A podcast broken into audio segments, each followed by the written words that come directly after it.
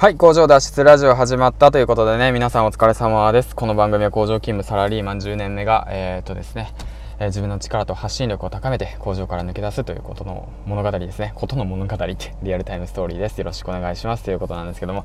えー、っとですね、第151話ということでね、折り返し地点、えー、来ましたね。はい。ということでね、折り返し地点ということでヒマラヤランキングの方が外れましたということでね、100位から抜けたということ、抜けたっていうのはまあ外れてしまったということなんですけども、まあもともとね、その、なぜ92位、まあ僕ヒマラヤランキング入ってたのかっていうのが、まあいまいちよくわかんなかったのと、まあ嬉しいんです。とても嬉しかったんですけども、もまあランキングのね、変動が激しいっていうことをね、言っていたので、まあ一喜一憂せずにコツコツと頑張ろうと思っていたので、そこまでね、あの動揺はしていないんですけども、やはりね、ちょっとまあ悲しいというか、うーん、せっかく頑張ってきたのに、みたいな感じのがあるんですけども、まあじゃあなぜ乗らなかったのかってことを考えていこうというわけなんですけども、まあそうですよね、やはりコンテンツとして皆さんに、あれなんですよ、ニーズがあるかどうか、うん、求められてるものが配信できてるかどうかっていうことをしっかりと考えるきっかけにもなりましたし、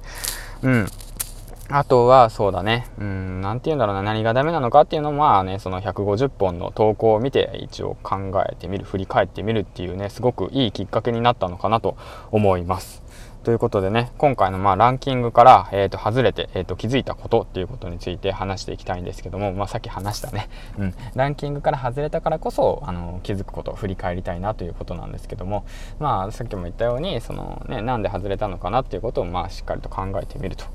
まあそれはね実際のところまあいまいちよく分かってないんですけどね、うん。まあ、だけどもまあ本質的なねその今までやってきたようにまあコツコツと,、えー、と愚直に継続するってことは変わらずやっていくということ、うん、あとはそのインプットしたことをしっかりとアウトプットしていくっていうことは変わらないっていうこと、うん、それと同時にねその数をこなしていくからだからこそその何て言うんだろう何者でもない僕がね、えー、と何が求められているんだろうというねそういうことが分かる。ということなんですね。やっぱ数をこなすことによってね。あこの話は伸びたな。この話は伸びてないなっていうものがしっかりと正確に分かるということとあとはま過去の放送を振り返って聞いてみて、まあ、自分がね口だけ癖野郎になってるんじゃないかということもね、えー、と振り返り分かるというわけなんですけど、まあ、結構まあ口だけクソ野郎でクズ野郎なんですけど、ね、最近なんかあのー、なんかねそんなクズ感出してなかったですけど内心クズですからね。はい。ということで、えーとまあ、今日もコツコツ配信の方やっていきたいんですけども、まあ、今回はですねヒマラヤランキングの方がえっ、ー、とですね、100位に県外に抜けて、外れてしまった。